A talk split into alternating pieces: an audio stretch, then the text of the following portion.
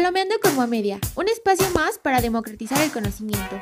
¿Estás listo para que hablemos de películas con nuestros profesores de la UAM? ¡Comencemos! Hola a todas, todos y todes. Sean bienvenidos al segundo episodio de la segunda temporada de Palomeando con Guamedia, donde estaremos comentando una joya del cine, Escritores de la Libertad. Nos acompaña del equipo Guamedia Alexandra y Jimena. Nuestra invitada en este, en este programa es la doctora Cecilia Colón. La doctora Cecilia Colón Hernández es licenciada y maestra en literatura y doctora en historiografía por la Guamas Capotzalco. Ha impartido clases en la Guamas Capotzalco, la Universidad Salesiana y la Universidad del Claustro de Sor Juana. Sus temas de investigación incluyen narrativa del siglo XIX, leyendas de la Ciudad de México, mujeres narradoras del siglo XX, periodismo femenino de los años 40 en México, literatura fantástica y vampiros. Cuenta con varias publicaciones de libros, los más recientes siendo Cartas de Amor y Nosotros y Nuestros Monstruos, acercamientos a la, a la literatura fantástica.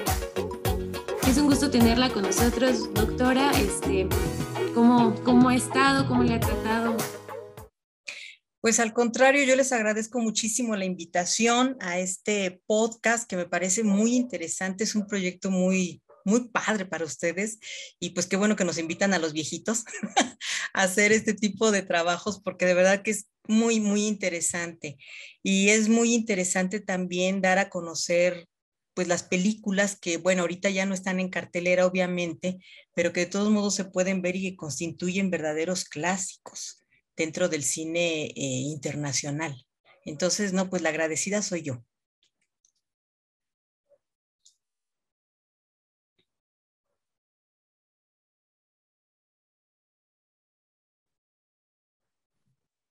Bueno, maestra, no sé, nos gustaría a nosotras empezar a platicar yendo hacia esta, esta parte que muestra el personaje principal, que es la maestra, cómo ella se enfoca a lo que es su, sus alumnos, su trabajo, pero cómo empieza esta como desbalanza entre, vaya, su vida personal, sentimental, a con lo que ella le apasiona. ¿Cuál es su opinión? Fíjate que la película es interesante porque además está basada en un hecho real. Efectivamente, la profesora existe, todavía vive. Eh, Ignoro si realmente tuvo una ruptura en su vida personal como la que muestra el personaje, pero es muy probable, por supuesto. Y pues mira, no cabe duda que hasta que no está uno en esos zapatos, a veces no entiende cuando se dice que a veces la enseñanza es un apostolado. Y lo vemos aquí con ella. Creo que es un ejemplo clásico de lo que un maestro, una profesora entregada a sus alumnos puede lograr. Creo que el resultado fue maravilloso. Sin embargo, obviamente ese resultado tiene un precio. El precio es que ella misma, pues por un lado, dentro de su ámbito eh, escolar, recordarás que también su jefa eh, también le ponía piedritas en el camino, no la quería apoyar en todo lo que ella quería. Entonces, como que a veces te encuentras colegas que lejos de ayudarte, te ponen piedras y te impiden en un momento dado lograr lo que tú quieres. Sin embargo, yo creo que el tesón de esta mujer fue muchísimo más grande que todos los obstáculos que tuvo. Y por el otro lado, pues su vida personal, que se vio eh, muy afectada porque el marido no entendía realmente este apostolado, este cariño que ella les tenía a sus alumnos. Yo creo que la empatía que ella logró con los jóvenes, con los chicos, que además, pues chicos problemáticos hasta donde no se puede pensar más. Eh, muchachos pandilleros, chicos que se drogaban, que se alcoholizaban, que venían ya de familias muy problemáticas, muy disfuncionales. Se acordarán ustedes que para ellos la muerte era algo que sucedía todo el tiempo. Ahorita tenían a sus amigos y mañana, pues quién sabe, hacía ese grado de incertidumbre.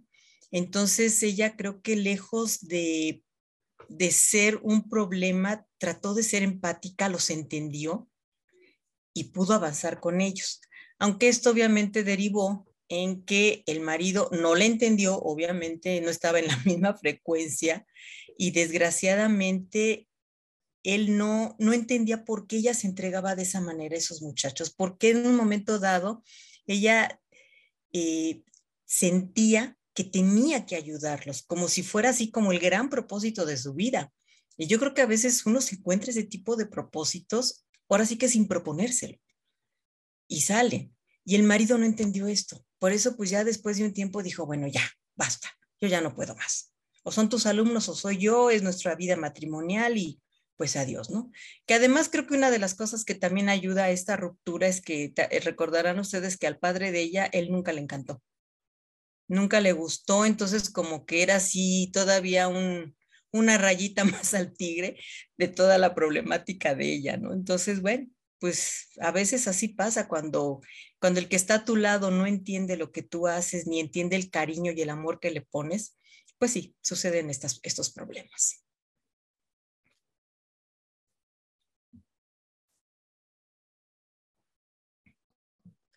Y bueno, yo creo que no solamente era el marido, ¿no? Que no entendía su pasión por, por su, por el, la pasión que ella tenía por su trabajo, sino también sus, sus compañeros de, de, trabajo, porque ella buscó pues que la ayudaran dándoles eh, mejor material de trabajo a sus alumnos y todos le decían como de, ¿por qué te preocupas tanto por ellos? ¿no? Porque al final son, son delincuentes, son pandilleros y, y tú por qué tienes tanto interés y no van a regresar. O de todas maneras van a terminar como todos en Long Island, ¿no? En una pandilla, van a terminar muertos, van a terminar en la cárcel. O sea, eran los propios eh, maestros de esa escuela se preocupaban por ese primer curso, porque pues para ellos al final eran como la escoria, y de qué les servía preocuparse si iban a terminar en la en prisión o eso es lo que pensaban, ¿no? Iban a terminar en prisión, iban a terminar muertos, entonces eh, era como el grupo que menos recibía atención por ese prejuicio.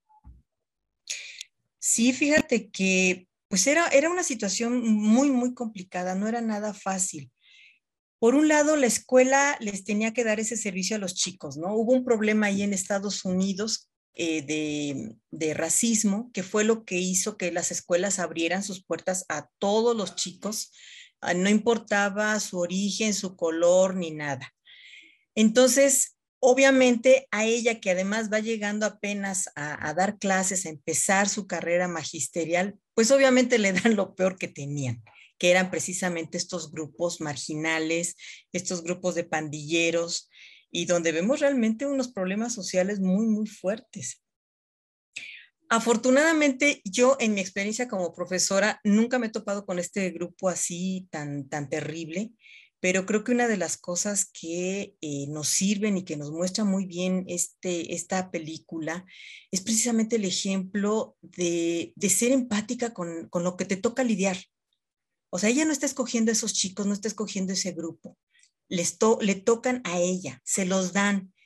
Y ella en lugar de decir, bueno, pues mejor que me pongan en otro grupo, me espero y hago como que les enseño y se acabó. No, ella le entra y hace todo lo posible, todo lo que está de su parte para poder ser empática con ellos, entender la problemática que ellos viven y a partir de eso poder enseñarles algo. Recordarán ustedes que el detonador fue precisamente la palabra holocausto. Cuando un chico hace una caricatura de, un negro y, ella dice, ¿qué no están entendiendo ustedes que por, por este tipo de cosas se pueden desatar verdaderas guerras? Y les empieza a hablar del holocausto, que para empezar nadie sabía ni tenía la menor idea de lo que había sido el holocausto en la Segunda Guerra Mundial. Y entonces a partir de esto, ella logra meterlos porque se dan cuenta de que las problemáticas sociales, las problemáticas económicas, raciales, etcétera, no solamente están allí, no solamente están en ese año, sino que ha sido desgraciadamente como una peste que va por todo el mundo. Y hay momentos en que son muy agudas, hay momentos en que están más, más tranquilas, pero a fin de cuentas son problemas con los que la humanidad ha tenido que lidiar a lo largo de toda su historia. Entonces me pareció que el, encontrar como ese gran detonador y que los chicos a partir de eso empiezan a leer el diario de Ana Frank y se empiezan a interesar por un hecho histórico tan importante como fue la Segunda Guerra Mundial, me parece de verdad una lección, sobre todo para mí como profesora, que a veces uno no entiende qué es lo que les gusta leer a los chicos, ¿no? Entonces, este tipo de cosas, este tipo de ejemplos, de detonadores, creo que nos ayudan mucho.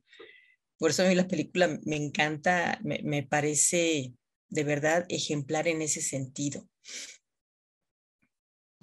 Sí, claro, inclusive ahorita que lo menciona, eh, esta escuela tenía particular un programa de integración juvenil que era para estos jóvenes, ¿no? Y esa parte igual es como va uniendo toda la trama en realidad, porque tienes tu punto de partida donde, pues más bien tu punto de inflexión con la maestra, con los alumnos y por qué están ahí, ¿no? Porque pues aquí tú tienes a una maestra blanca privilegiada de un cierto, de cierto modo. ¿Por qué? Uno, pues porque su papá fue defensor de los derechos políticos contra las personas de grupos vulnerables. Y eso está excelentísimo, ¿no? Y por eso esta maestra tiene esta necesidad de ayudar. ¿Por qué? Pues porque se creó, socializó de ese modo en la parte familiar. después también tenemos el, el cómo la, cuando la recibe me parece la directora, no era directora, era como una secretaria, no me acuerdo muy bien qué rango tenía, pero le dijo, no, pues es que no uses este, ese collar de perlas, ¿no? Yo, o yo no lo usaría. Y luego, aquí viene nuevamente esta señalización de, de, los delincuentes, ¿no? Porque, o sea, sí, hablando desde un programa de reincorporación a estos jóvenes criminales pandilleros, y les iba a tocar a esta profesora, pues hay aquí como la, quizá la necesidad de las autoridades a protegerla, ¿no? Pero pues ella nunca, y por el contrario, ¿no? En lugar de hacer caso a ese comentario, ella seguía que portando sus perlas, iba muy arreglada, muy, muy bella la, la maestra, ¿no? Pero también hay otra parte que me gustó mucho que acaba de señalar maestra sobre el holocausto. Y también hay una parte en la película donde justamente la maestra menciona que para este, estos grupos, estos, estos jóvenes, ellos se ven retratados en esas tragedias, porque pues quizá no es un holocausto tan grande como lo fue en la Segunda Guerra Mundial o lo que ellos empiezan a ver, pero se sienten, se sienten este, identificados porque sus familiares los matan a diario, a sus amigos, viven en una violencia y en un estado de peligrosidad, en un estado de necesidad de estar guardándose y de, y sí, ¿no? O sea, tener tus, tus problemas con el otro bando porque están matando a, los tuyos, ¿no? Estaba como que muy imperante esta idea de la familia, de la, del respeto, que a final de cuentas es un, como un símil, símil muy, este, muy obvio que se deja ver porque les interesa, porque lo hacen suyo, o yo lo veo así, porque también del mismo modo la maestra les hizo ver, ¿no? O sea, ustedes están haciendo esto, esto desencadena todo un holocausto, pero pues a final del día ustedes también lo están pasando y lo están pasando a diario. Y hubo un diálogo con uno de, sus de los maestros en el que ella misma les dice, ¿no? Bueno, es que les podemos dar obras para que lean y los puedan sentir como suyos, ¿no? Y entonces hubo ya aquí un rompimiento en esa relación de los, de los este, profesores compañeros, en el que el hombre le dice, bueno, es que yo no los vengo a educar, o sea, porque ni siquiera les interesa. Y nuevamente este, ciegan y nublan a toda esta, a esta, a esta comunidad que nunca se les ha brindado el apoyo, ¿no? Hasta que llega alguien que justamente usted menciona es una persona empática, que los entiende y que más que querer eh, enseñarles algo, quiere ayudarlos para que se liberen de todo este holocausto diario que ellos viven en sus casas, en sus calles, siendo y formando en la escuela un lugar seguro. Sí, fíjate que allí estás tocando puntos bien interesantes. O sea, ¿por qué el holocausto los toca a ellos? Porque también hay, hay un problema muy fuerte de racismo y lo sabemos. O sea, los alemanes contra los judíos, punto. Y sabemos los horrores que los alemanes les hicieron a los judíos. lo hemos visto a través del cine, a través de novelas y de muchas otras cosas. Entonces, de alguna manera ellos se sienten iguales, porque así como los judíos tenían que guardarse, pues ese fue el, inicio de del diario de Ana Frank, el, tener que estar escondida y pasarse, se pasó dos años escondida en un lugar pequeño, conviviendo con, pues, con su familia cercana y pidiéndole a Dios y a todos los santos que no los encontraran los alemanes, porque los iban a matar, por supuesto. Entonces, de alguna manera es lo mismo que ellos están viviendo.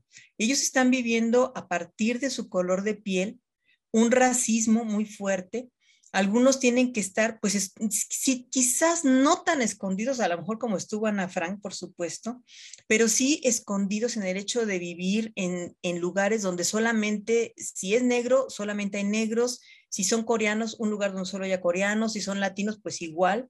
Entonces, eso obviamente te va alejando del mundo, te va haciendo vulnerable, pero también te va haciendo muy violento para poder defender tu territorio.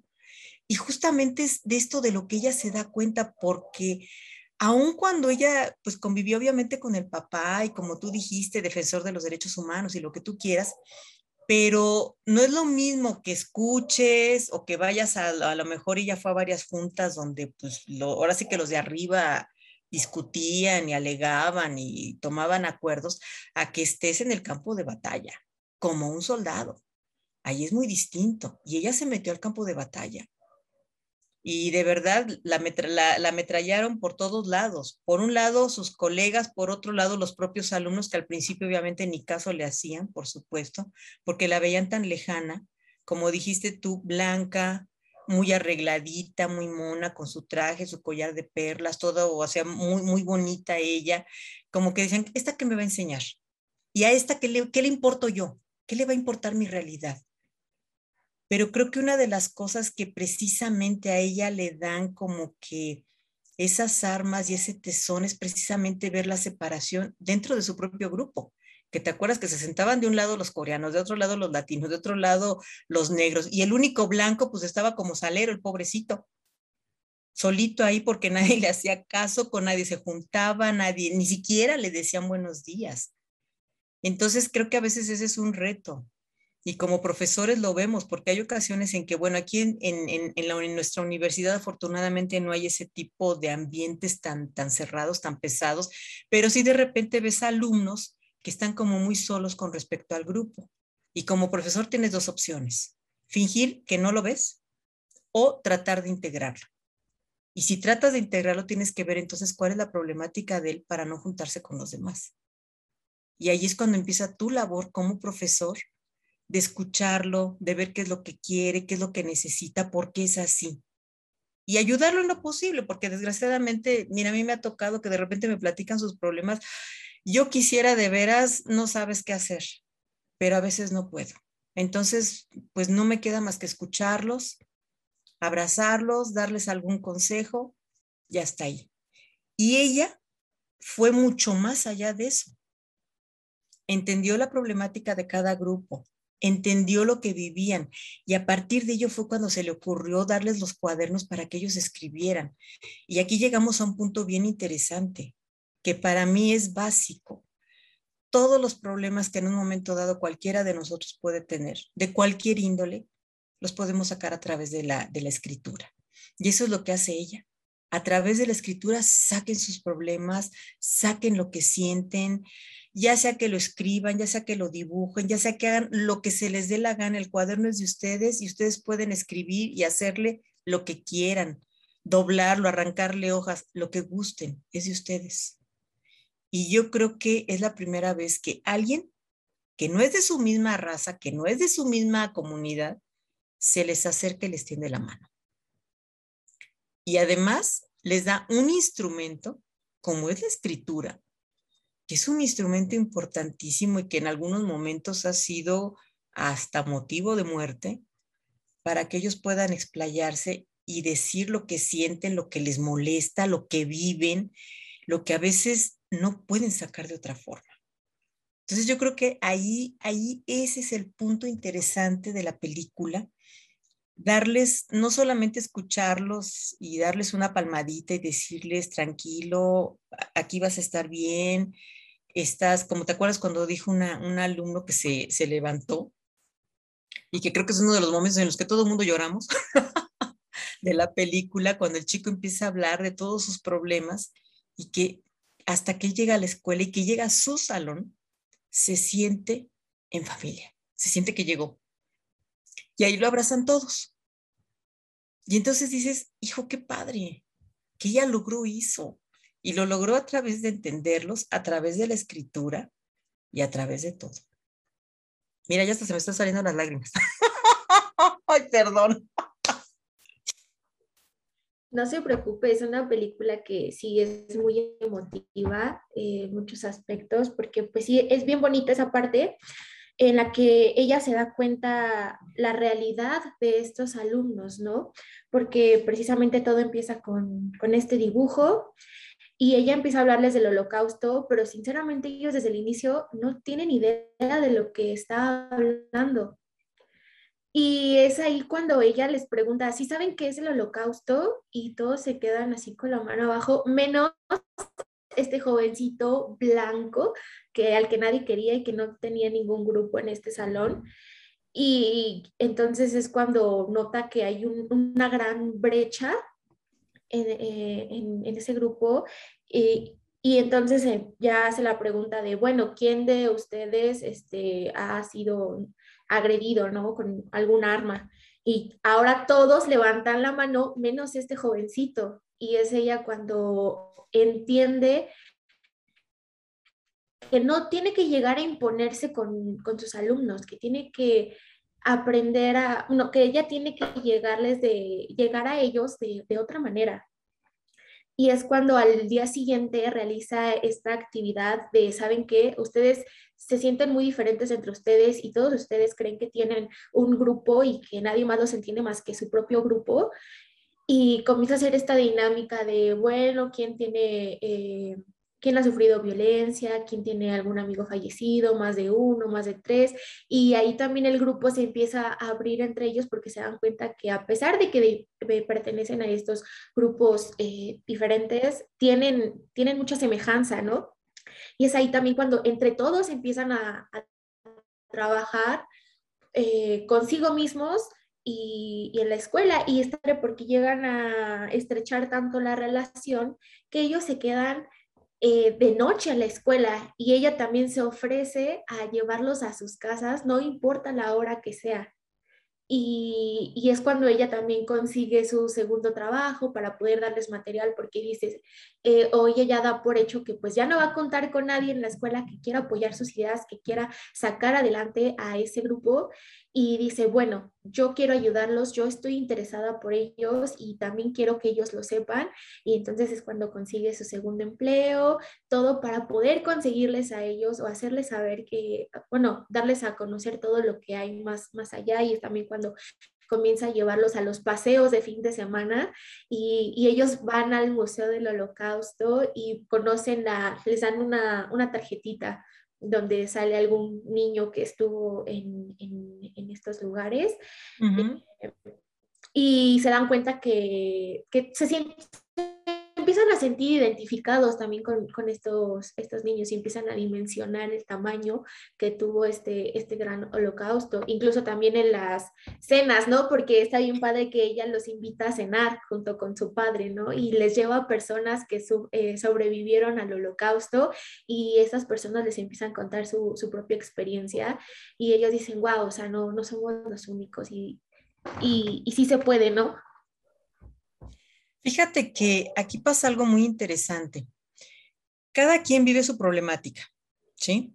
Y a veces pensamos que el problema que estamos viviendo, el nuestro, es el más grande y no hay un problema peor que el nuestro. Y, lo, y por ejemplo, sobre todo en el caso de ellos que son pandilleros y que viven en comunidades muy conflictivas, pues piensan que fuera de eso no hay nada peor. Y cuando llegan al conocimiento del holocausto en el museo, cuando se dan cuenta de las cosas de veras terribles que pasaron los judíos, y no solamente los judíos, sino también de otras nacionalidades. Recordemos que, Hitler en algún momento dado persigue a todos los que no son incluso, no solo de su raza, sino de su creencia y de cosas, o sea, persiguió homosexuales, también hubo problemas con grupos religiosos, en fin, o sea, fue terrible el asunto. Entonces, creo que el hecho de, llevarlos a este museo, de mostrarles las cosas y de decirles, si tú crees que tu problema es fuerte, espérate que veas este, para que entonces sepas lo que de veras es duro. Y donde de veras te vas a dar cuenta de que aquí hay persecución, hay días en que no comen, este, y te pueden perseguir, ya no digas por el color de la piel, sino simplemente porque vas caminando por la calle. Entonces me parece que ese detonador también es importante, ¿no?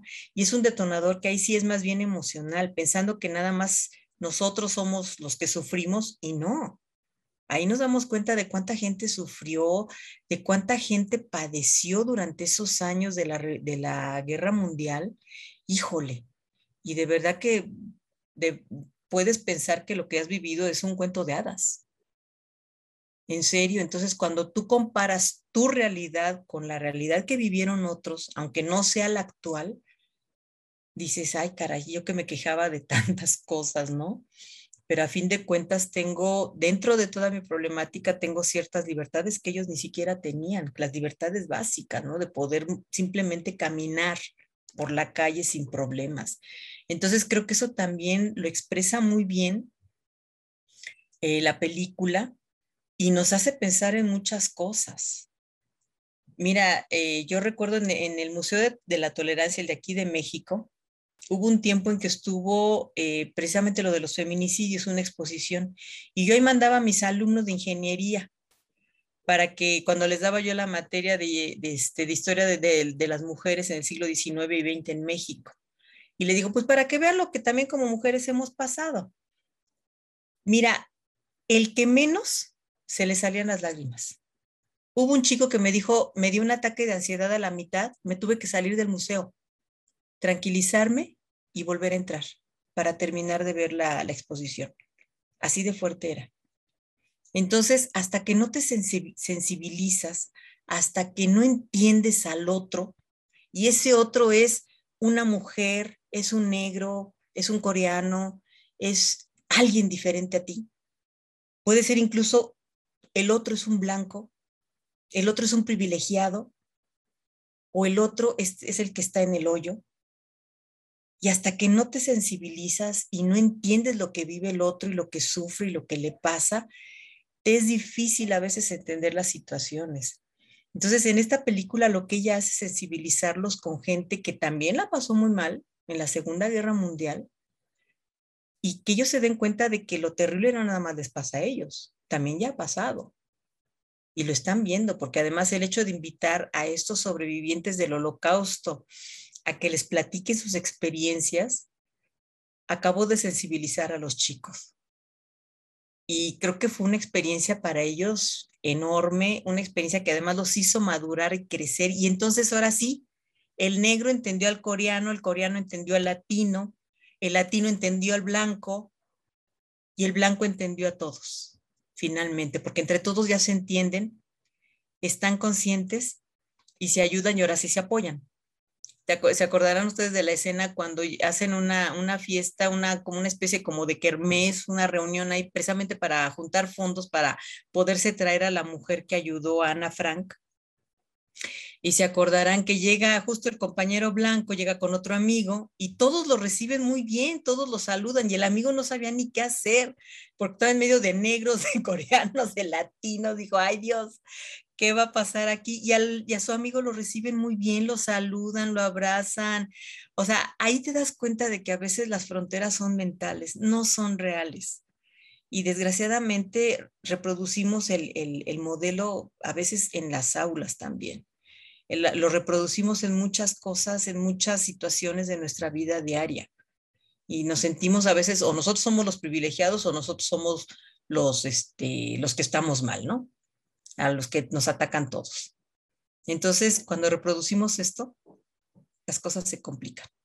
Si todos nos pusiéramos de acuerdo y dijéramos, se acabó, no hay racismo, vengan de donde vengan, vamos a tratarlos bien, pues creo que el mundo sería muy diferente. Se acabarían los problemas. Hola, mucho gusto. Soy Carla, formo parte del equipo de Media y te invito a que nos sigas en cada una de nuestras redes sociales para que estés al tanto de nuestro contenido. Sí, concuerdo mucho. De, de hecho, bueno, yo creo que bien pudiéramos como, o bueno, al menos a mi parecer, ¿no? Como que en una palabra así muy fácil, la, la película es empatía, ¿no? Justamente, o sea, creo que para mí lo puedo resumir a empatía. ¿Y por qué? Porque fue lo que inspira a la maestra, lo que mueve a la maestra, lo que siembra, precisamente lo que usted nos está, nos está comentando, porque ponerlos en una situación de visibilización hacia otro grupo vulnerable, pues justamente les siembra en, en ellos empatía, ¿no? Que justamente como usted decía, no es que yo sufra más por, por ser latino o a que tú sufras más porque eres negro, a final del día los dos estamos sufriendo este tipo de violencias, este tipo de, de miedo de salir a la calle, porque inclusive hay, creo que es en las primeras escenas donde sale una de las protagonistas este, latinas, va con su novio, va corriendo y, o sea, caminando normal y entonces salen y les quieren disparar, ¿no? Y es un miedo constante, pues a que no te maten. Y, y justo es que la maestra puede llegar y puede lograr el, el sembrarles esta empatía, el vernos como un igual, que vernos como, como personas, ¿no? Al final del día, como personas, no como una raza, no como un tono de piel, no como un género, como un sexo, que al final del día sí son rasgos, pero son más impregnados de constructos sociales que le vamos otorgando, ¿no? Y lo vemos en cualquier, en cualquier época de la historia, como para la mujer, como para los judíos, como para los afganos, o sea, realmente impera, impera este, esta nula empatía realmente en toda la sociedad, para empezar, y a su vez los seguimos como que alimentando, ¿no? En vez de cuestionarnos estos, estos constructos que tenemos, el, que si el negro es este, más violento que el blanco o que si el judío es más pobre que el chino y un montón de cosas que tenemos que, y que las tenemos como chipeadas ya, naces o no sabes en qué momento las adquieres, ¿no? Y justamente digo, yo no, yo no sé, o sea, lo que le, me gustaría preguntarle, la percepción, usted siendo maestra, creo que más que enseñar, porque digo, eso yo creo les ha de apasionar a todos los maestros, ¿no? Pero creo que es como hacer este cambio, ¿no? En la persona, esta, este, esta conciencia, ¿no? Más, más que aprenderse las reglas gramaticales o que, o no sé, el abecedario en alemán, no lo sé, son ejemplos gordos, ¿no? Pero considero que va a este cambio en su persona, ¿no? Esta, esta conciencia, sembrar esta, esta empatía, esta solidaridad, que si bien no es responsabilidad del maestro, sí es parte de la socialización de la persona. Y digo, no sé si usted o cómo lo vea, ¿no? Esta parte de, los, de, lo que usted puede sembrar en el alumno o alumna y, y cómo lo ve reflejado, qué, qué, qué siente o qué, lo, qué la mueve. Híjole, fíjate que sí, es una buena pregunta. Mira, cuando uno empieza a dar clases, y yo no empecé a dar clases a los 20 años, o sea, yo estaba bastante más grande. Ajá. Llegas con prejuicios, igual que cualquier persona, o sea, no somos, no somos nosotros este, seres celestiales, ni mucho menos, igual que como cualquier persona. De repente te encuentras, llegas primer día de clases, llegas, ves el grupo y de repente te encuentras por ahí un darqueto eh, o, un chico así emo, y como que déjame decirte que las primeras veces que yo me topé con esa clase de alumnos, así nada más a ojo de buen cubero, yo decía, híjole, a ver si no me, me provocan un problema.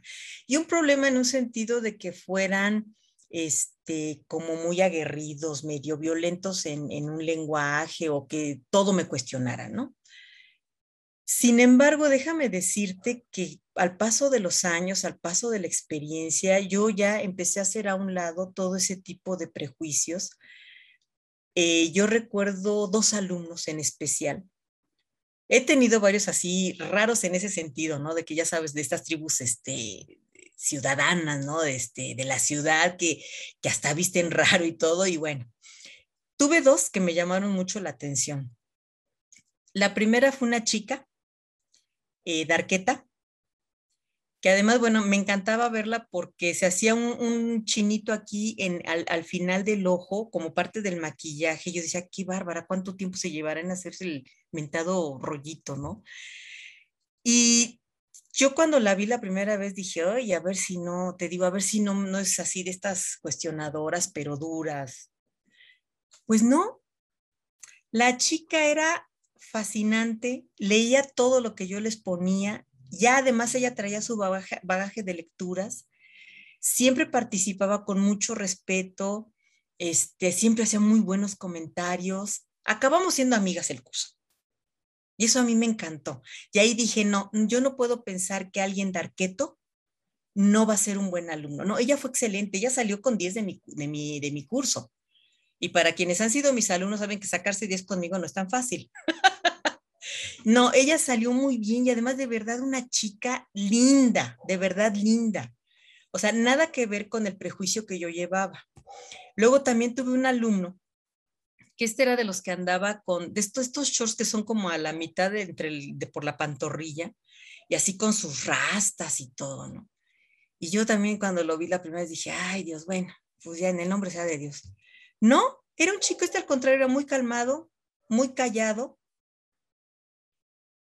Tenía buenos comentarios cuando participaba. Y un día yo me acerqué y le dije, oye, ¿por qué casi no hablas? Si no te digo yo que participes o que me des tu opinión de lo que leemos, no hablas y, haces buenos comentarios. ¿Por qué? Y entonces ya después con el tiempo platicando, me di cuenta de la problemática. Él vivía en su casa, pero él dormía en el sillón. La mamá, los papás, no sé si la mamá vivía con otro galán el caso es que no lo querían, entonces era así como que le daban lo último de lo último y lo último pues era el sillón de la sala. Si quieres dormir ahí, pues ahí, si no, vete. Así de sencillo. Entonces cuando me empezó a decir todo esto, ay, me sentí de verdad tan mal. Dije, híjole, ¿y, qué puedo hacer por ti? Me dijo, no, nada, maestra. No me estoy quejando. No me estoy quejando, le estoy comentando pues porque le tengo confianza y porque usted me preguntó. No, yo no necesito nada. Si eso es lo que tengo, pues así me quedo. dije, wow. Le dije, vas a llegar alto, de verdad. Vas a llegar alto porque eres un chico que sabe. Me dijo, no lo sé, maestra, pero tampoco me estoy quejando ni me voy a cortar las venas. Entonces, cuando te encuentras esa clase de alumnos, cuando te encuentras con esas problemáticas, tú no, no, yo no puedo ser este, prejuiciosa. No puedo, de verdad. O sea, me tengo que quitar esas telarañas yo misma de la cabeza. Y creo que lo he logrado. O sea, a veces te digo, al principio me costó trabajo, por supuesto, no es fácil. Soy un ser humano común y corriente. Y a mí me educaron todavía dentro de una educación, ya sabes, con comentarios clasistas y todo esto. Sin embargo, poco a poco me he dado cuenta de que eso no funciona de que eso no sirve y que lejos de, de yo ayudar a mis alumnos pone una barrera. Entonces, cuando yo rompo las barreras, que siempre trato de hacerlo al poco tiempo de clases y trato de ayudarlos, por ejemplo, ahorita que estamos a distancia, a veces ando correteando alumnos, hazme el favor. Les mando correo, oye, ¿qué pasó con tu tarea? Oye, ¿qué pasó con esto? ¿No has venido? En fin, algunos me responden, otros ya no. Entonces, bueno, yo hago lo que puedo, hasta donde puedo y con lo que puedo, con los elementos que tengo pero sí creo que tendría que ser casi una obligación para los que damos clase quitarnos todos esos prejuicios y todas esas telarañas, porque no sabes cada rostro, no sabes la historia que hay detrás de él. Y algunas historias pueden ser muy lindas, muy agradables, pero también hay historias, híjole, bien terribles. Yo he tenido, yo, yo lo considero de veras una fortuna, de repente se me han acercado alumnos con una problemática de violencia, de violación. Ay, que ahí es cuando digo, Dios mío, ¿y, qué hago con todo esto? Y pues hasta donde puedo yo los ayudo, los escucho, pero pues a veces no se puede hacer más. Sin embargo, eh, yo creo que esto no lo cambio por nada. El poder escucharlos, el poder hacer algo por ellos es algo que yo no cambiaría jamás de todo lo que me ha tocado vivir. Y, te digo, lo único que lamentaría es no poder hacer más.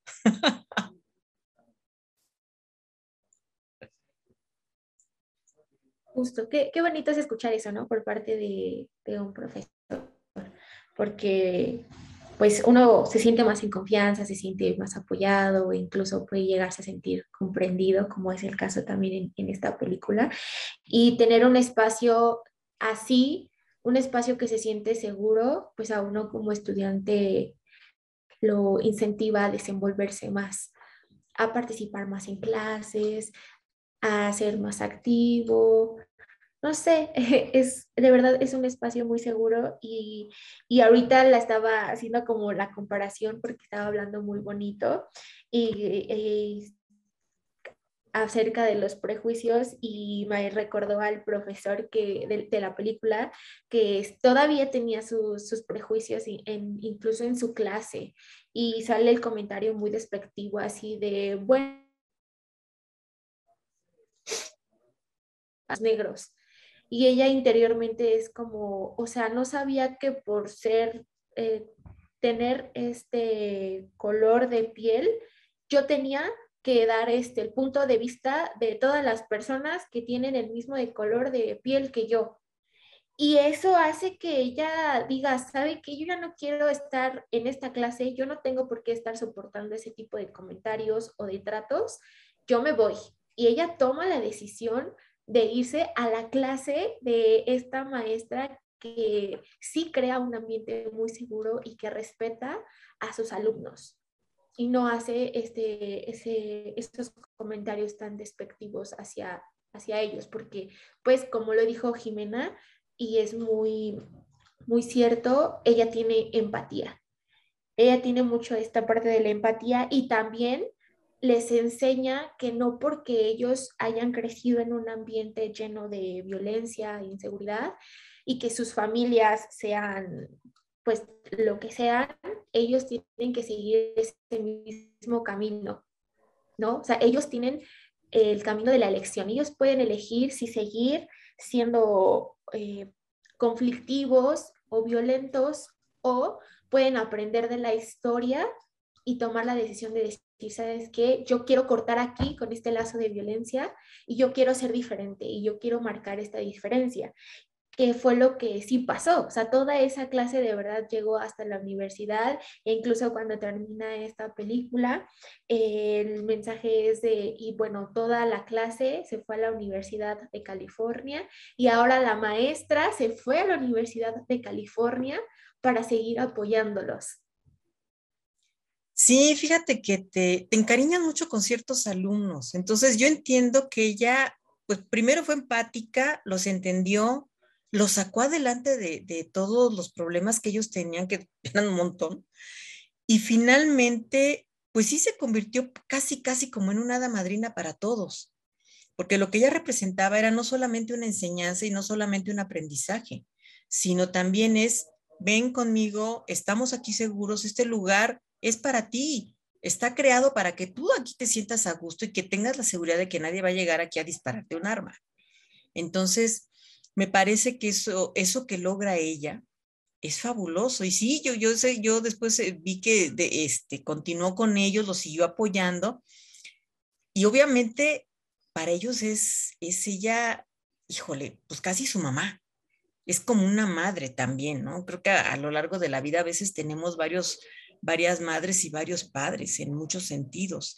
La gente que nos enseña y que nos enseña con cariño y con amor y que nos entiende, y que entiende los resbalones que a veces damos y que en lugar de patearnos nos dice, a ver, ven, dame la mano, te ayudo a levantar y ya después tú también continúas con tu camino. E, eso es invaluable. Y yo creo que eso siempre se agradece.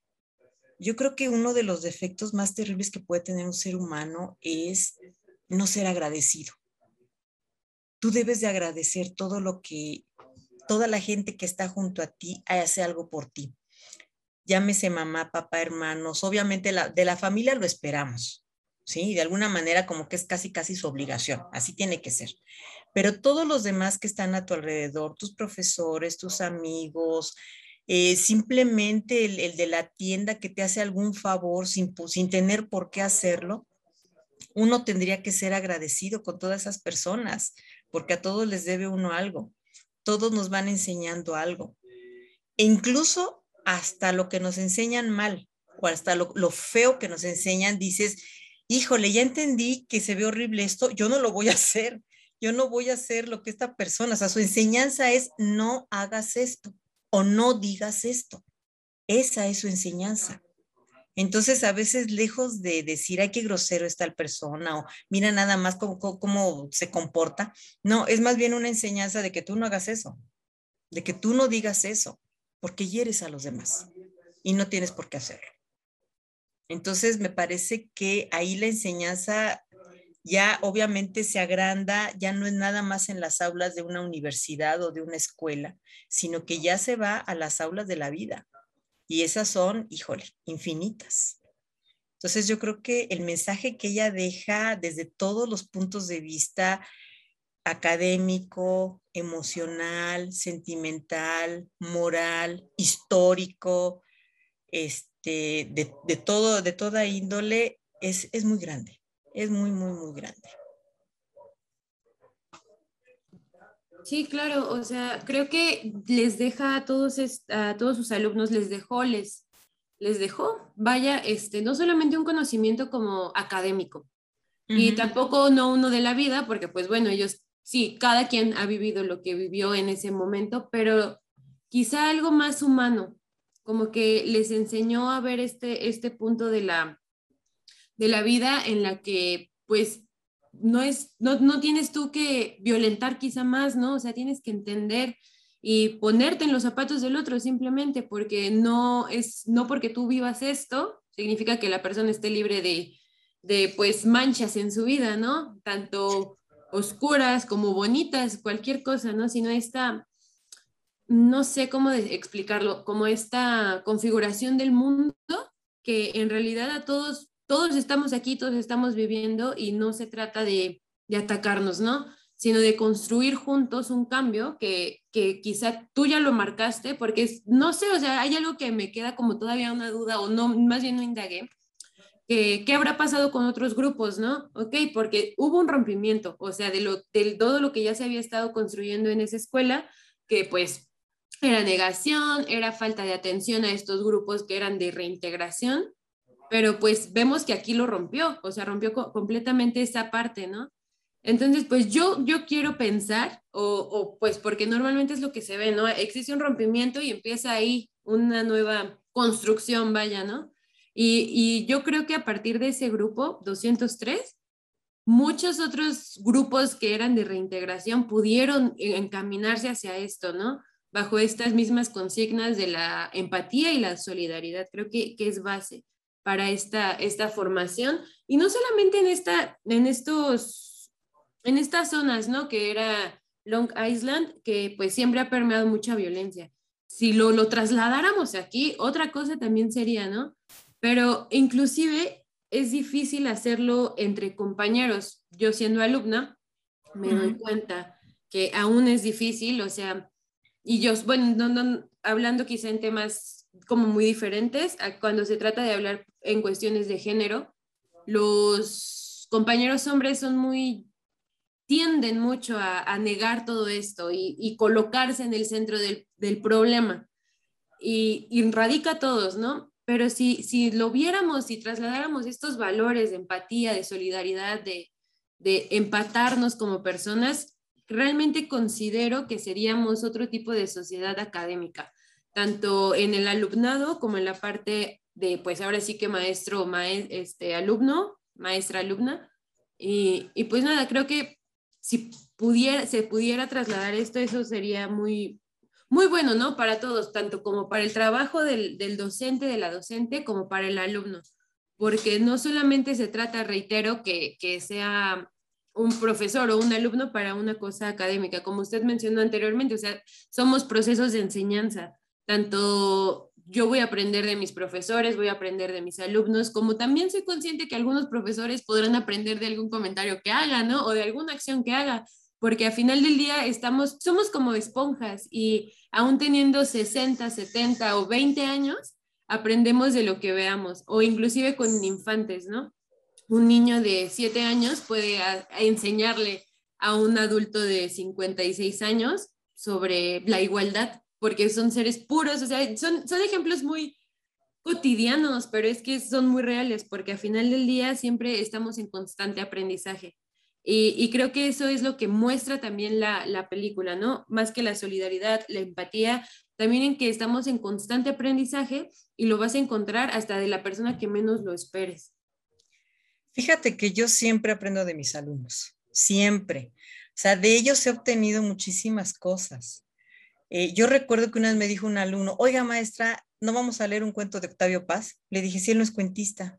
Ay, maestra, claro que sí. Y él fue el que me dijo de unos cuentos que efectivamente escribió Octavio Paz y dije, wow.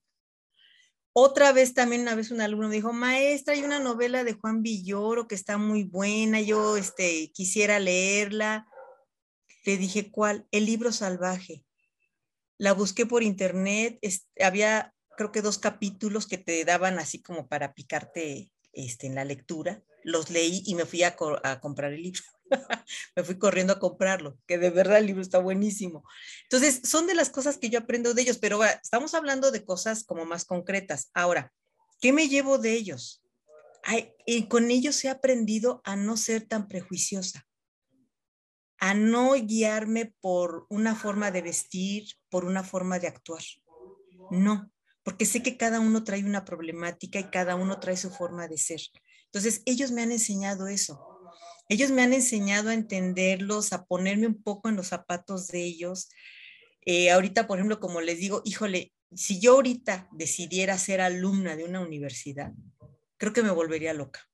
Y me decían, ¿por qué maestra? Le digo, es que ustedes tienen que cinco materias cinco profesores diferentes y cinco maneras ahorita, en este momento de pandemia, de subir a cinco plataformas. Y a lo mejor cada maestro tiene una plataforma diferente. A lo mejor uno te dice, no, pues mira por medio del Google. No, yo quiero mejor este que por correo electrónico. No, yo quiero mejor este, no sé, lo que quieras. Luego yo ya me hubiera vuelto loca con tanta plataforma y con tanta cosa. De verdad. No, yo creo que ahorita sí ya me doy. no podría. Sin embargo, ustedes sí tienen esa capacidad de, adaptarse a lo que cada profesor les pide y además es la exigencia, ¿no? Y lo tienes que hacer como te estoy diciendo yo, si no, no pasas la materia. Entonces, el ver esa permeabilidad de ellos, esa, eh, esa apertura, también te enseña pero te digo, sobre todo hablando un poco en función de la película, ellos son los que me han enseñado a no ser tan prejuiciosa, a darme cuenta de que no somos iguales, por supuesto. Las necesidades de mis alumnos son distintas a las mías, por supuesto, pero eso no implica que no, no nos enseñemos, no me enseñen ellos o yo no les enseñe y que no, no seamos al final del día seres humanos, que estamos conviviendo y que estamos tratando de hacer algo juntos. Entonces, eh, esas enseñanzas son con, las que yo me he quedado a lo largo de todos estos años. Y yo siempre les agradezco el que hayan estado conmigo, el que hayan tomado el curso fulanito conmigo, porque creo que, insisto, no hay cosa más, más terrible que un ser humano que no agradece, que no da las gracias de lo aprendido a lo largo de un curso, a lo largo de unas semanas de convivencia. Entonces yo siempre me voy con cosas, no te creas, yo siempre digo que por eso soy vampira, porque yo me llevo parte de la energía de mis alumnos. Entonces, eh, eso, eso no tiene precio. Yo no les chupo la sangre, ¿verdad? Pero sí me llevo una buena parte de su energía y eso a mí me da muchos ánimos para continuar, para seguir adelante y para tratar de hacer cosas diferentes que a ellos les puedan interesar. Al momento en que yo trato de entenderlos, trato de que las cosas que les doy pues sean interesantes para ellos, así como lo hacía esta maestra, ¿no? En lugar de darles, porque ya ves que empieza dando la Iliada y está Homero y todo esto, y como que los chavos así como que, otra vez la Iliada. Pero cuando ella ya les da primero un libro sobre la vida de un chico que llega a la cárcel y lo, todo lo que él vive, y luego les da el diario de Ana Frank a partir de lo del holocausto, pues a ellos incluso les cambia la perspectiva de la literatura, que eso es también lo interesante, que conozcan otras cosas y que se den cuenta de que no nada más es la Iliada, de que no nada más son los clásicos, también hay muchas otras cosas y que pueden ser tan interesantes como lo clásico.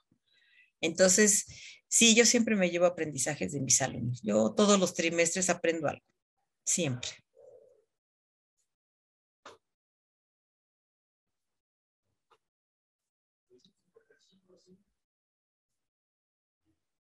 Pues creo que de esta plática han salido como que puntos y como conclusiones muy bonitas, ¿no?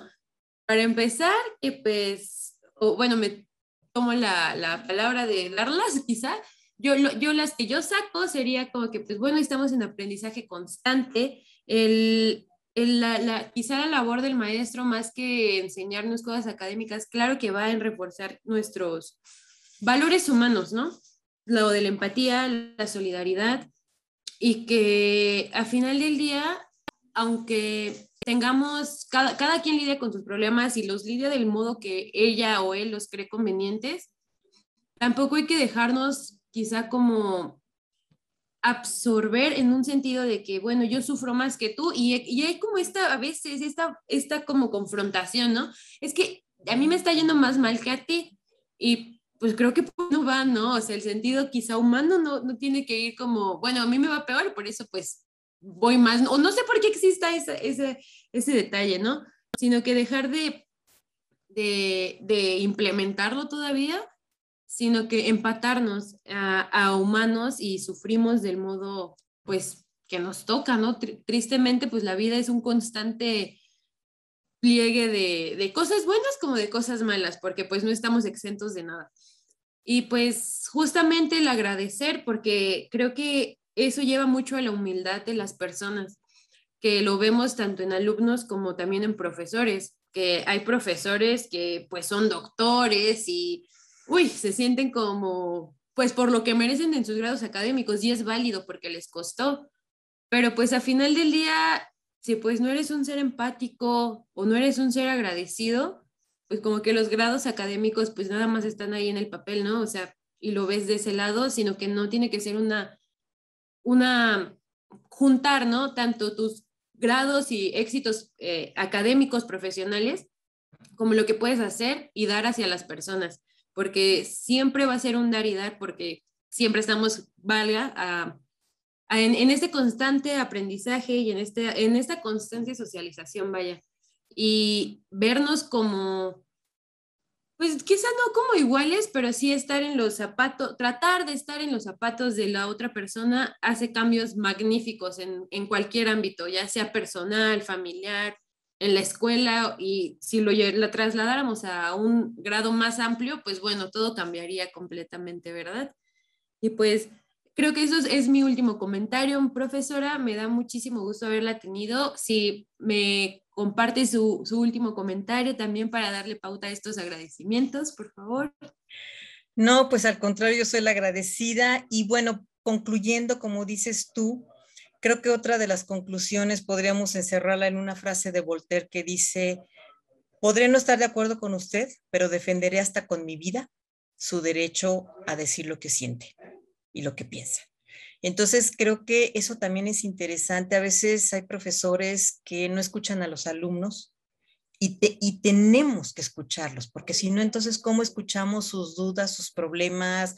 Y ya no te estoy hablando de un profesor que se dedique a ayudar a alumnos, no, sino simplemente alguien con el que tú te sientas con la confianza de decirle, profesor, no entendí tal cosa, o este, se me ha complicado esta lectura, me la puede explicar, en fin, ese tipo de cosas. Entonces, eh, híjole, la enseñanza y te das cuenta de que es tan complicada a veces, pareciera algo tan fácil, pero que tiene su buena complicación y que tiene como que una, creo que exige una forma de ser del profesor de una determinada manera para poder escuchar, entender a sus alumnos, tener un poco de empatía y darse cuenta de que así como nosotros como maestros y seres humanos tenemos nuestros problemas, pues también los alumnos aun cuando son gente joven, pues también a veces traen unas problemáticas y unas cosas terribles en sus familias. El hecho de que aquí en México o en la UAM no, veamos tanto esto de los pandilleros, eh, no significa que no exista y no, no significa que entonces los demás están viviendo así una historia de amor maravillosa. No, por supuesto. También, híjole, los problemas de racismo aquí también son fuertes. También hay problemáticas de, de razas ¿no? Los güeritos son, siempre son mejores que los morenitos, a pesar de que pues venimos de una raza de morenos, pues imagínate de dónde nos sale lo blanquito, ¿no? pero, Pero bueno, creo que en, nosotros y en ustedes está el cambio. A veces uno echa las pelotas. Ay, bueno, los que vienen que, hagan el cambio. No, lo tenemos que hacer también nosotros, que ya tenemos años aquí, que a nosotros, por ejemplo, a mí, a la gente de mi generación, nos ha tocado ver muchos cambios, nos ha tocado ver el cambio de que el mundo era manejado exclusivamente por hombres y ahora ya las mujeres están empezando a tener también injerencia y a tener voz y voto en esas grandes decisiones del mundo. Eh, tener un lenguaje mucho más incluyente, un lenguaje políticamente más correcto, eh, pues nos ha tocado ver todo eso. Entonces, eso es interesante. Y nosotros también tenemos que adaptarnos a esos cambios, no nada más ustedes, que para ustedes es más fácil porque desde más pequeños lo empezaron a escuchar, nosotros no. Sin embargo, eso no quita que nosotros también colaboremos con nuestro buen granito de arena y a lo mejor no, es solo un granito, sino son muchos granitos. Entonces, eh, pues yo siempre me llevo, te digo, un aprendizaje. Ahora que volví a ver la película, dije, ay, volví a llorar, por supuesto, como debe de ser. y, y pues no, yo les agradezco a ustedes infinitamente la invitación al podcast, de verdad, con muchísimo gusto. Eh, qué bueno que están haciendo esto me, gusta mucho cuando los jóvenes tienen este tipo de proyectos y, nos piden un apoyo, una ayuda, no, pues es que nosotros tenemos que hacer, que decir que sí para que ustedes puedan hacer las cosas. Eso es muy bonito. A mí eso me encanta. Entonces, cuando mis alumnos me han dicho, oiga, maestra, nos apoyan esto, claro que sí. ¿Qué tengo que hacer? Ay, pues esto y esto. Va, órale. Yo no tengo problema. Yo les, les ayudo, les apoyo en lo que pueda y ya. Entonces, pues las felicito por este, por este proyecto y pues esperemos que les vaya súper, súper bien y que tengan muchísimo éxito. Y muchas gracias por la invitación. Ay, maestra, no, muchísimas gracias a usted porque de verdad que el contar con su apoyo nos ayuda muchísimo a todos nosotros y para que el proyecto siga, siga saliendo adelante este, pues no, no, hablo por, bueno, yo hablo, pero hablo por todos, por todo el equipo de Guamedia, realmente le, le, agradezco, fue una plática muy bonita, muy, muy constructiva, muy llevadera y esperamos que nos pueda ayudar en cualquier otro proyecto, porque tenemos, mire, la verdad aquí entre nos, quisiéramos dar un curso sobre comprensión lectora y usted a mí me dio clase de lectura y escritura precisamente. Y pues no sé, maestra, la verdad es una invitación medio informal ahorita, pero sí nos gustaría si nos pudiera dar un cursito sobre, sobre comprensión lectora, que todavía está muy, muy mal, pero pues fuera de eso y en esto del podcast le agradezco muchísimo, de verdad. Me dio muchísimo gusto verla otra vez después de mucho tiempo y platicar con usted siempre me es grato y espero que tanto usted y toda su familia esté de maravilla. Muchas gracias. Pues no, al contrario, claro que sí, nos ponemos de acuerdo y con todo gusto yo les echo la mano en eso.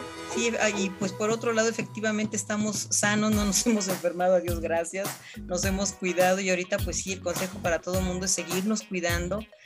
Eh, si no tenemos que salir de verdad, guardarse en casa.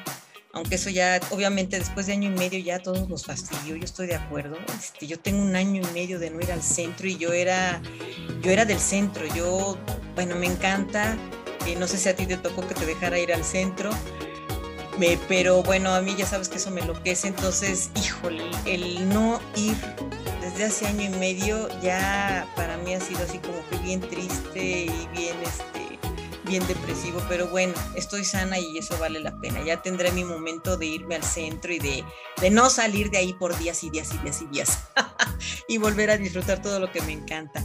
Y claro que sí, yo lo que los pueda ayudar, cuenta conmigo. Muchas gracias, maestra. Pues bueno, ya damos por finalizado el podcast y nuevamente gracias. Tenga muy bonito día. Bueno, tarde ya.